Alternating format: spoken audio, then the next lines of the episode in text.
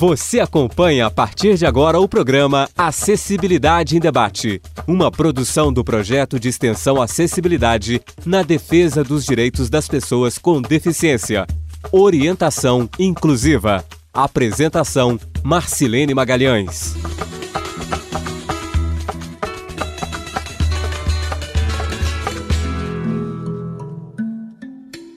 Olá, eu sou Marcelene Magalhães e a partir de agora você acompanha o programa Acessibilidade em Debate. O assunto de hoje é acessibilidade na educação básica. O processo de alfabetização da criança com paralisia cerebral historicamente ocorreu numa escola especial, exclusiva para as crianças com deficiência. E o acesso deste estudante naquela instituição declarada como regular só acontece depois de um longo processo de discussão e mobilização a partir das concepções de integração e inclusão escolar. Este tema tem sido estudado pelo professor Marco Antônio Melo Franco, do Departamento de Educação da Universidade Federal de Ouro Preto. Entre seus projetos de ensino, pesquisa e extensão na área de inclusão estão paralisia cerebral, práticas pedagógicas, alfabetização, letramento, processos de ensino e de aprendizagem. Seja bem-vindo, professor Marco. O que caracteriza a pessoa com paralisia cerebral? E quais as implicações no processo de ensino e aprendizagem? Obrigado, Marcelino. Agradeço pelo convite. É sempre bom poder falar um pouco sobre paralisia cerebral e sobre inclusão, né, naturalmente. Bom, pensando na, na definição, no, na conceituação de paralisia cerebral, o que a gente pode ter claro, e, e na verdade eu vou começar dizendo que há sempre uma confusão muito grande em relação à paralisia cerebral. É, a ideia que se tem de paralisia cerebral geralmente é de deficiência intelectual, né, isso é um equívoco, então é, é importante essa pergunta porque a gente precisa deixar claro o que caracteriza a paralisia cerebral. Né?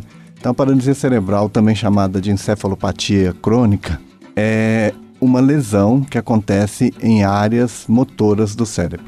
Né? Então, o cérebro sofre algum insulto em algum momento que pode ser configurado como pré-natal ou perinatal, pós-natal, né, dependendo do, do, da situação, ou seja, pode ser no momento em que ele esteja no útero por alguma infecção que essa mãe venha a ter ou alguma outra ocorrência, Pode ser no, no, durante o processo do nascimento, e aí por uma anóxia, etc. E pode ser depois também, no, nos primeiros três anos de desenvolvimento, também é considerado como paralisia cerebral, é, algo que aconteça que venha a lesionar áreas motoras do cérebro. Então, a paralisia cerebral ela tem única e exclusivamente a ver com áreas motoras no cérebro, lesões em áreas motoras no cérebro.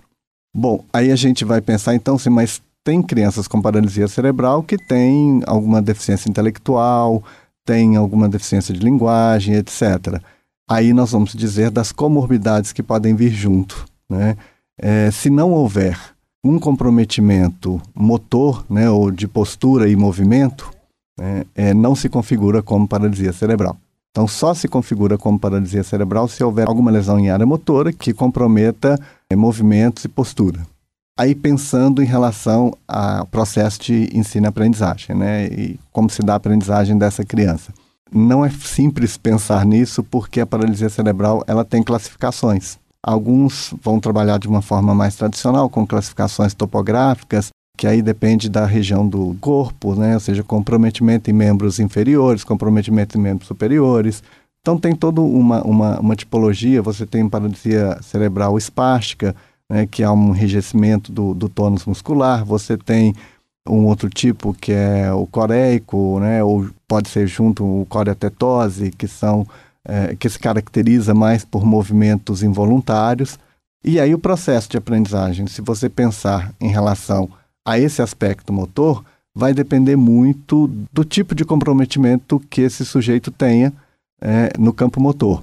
Porém, se houver algum comprometimento em áreas cognitivas, aí é necessário identificar quais são esses comprometimentos. Você pode ter comprometimentos simples de, de, de uma dificuldade de cálculo, por exemplo, né, uma, uma, uma descalculia ou, ou uma dificuldade, inclusive, com áreas de, de linguagem, e aí que vão dificultar a aquisição da escrita, como você pode ter comprometimentos muito mais graves relacionados à deficiência intelectual. Então, na verdade, precisa avaliar a criança para saber que veio junto com a paralisia cerebral.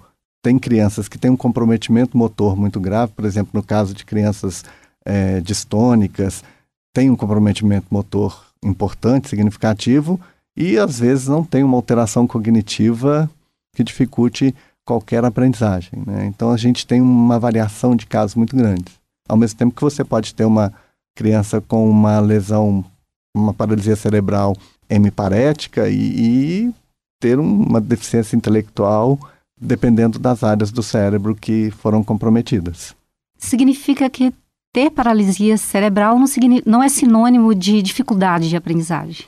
Seria isso? Não, não, não é necessariamente, não dá para fazer uma relação direta. Né? A paralisia cerebral ela pode trazer algumas dificuldades. Se você pensa, por exemplo, no processo de alfabetização de uma criança distônica, vai ser difícil, por exemplo, ela conseguir escrever como a gente escreve, né? ou seja, como uma pessoa que não tem um comprometimento motor escrever, pegar no lápis, etc. Isso pode ser completamente é, é, impossível de ser feito, mas você cria estratégias para isso. Né? Você vai precisar criar outras estratégias em função do caso.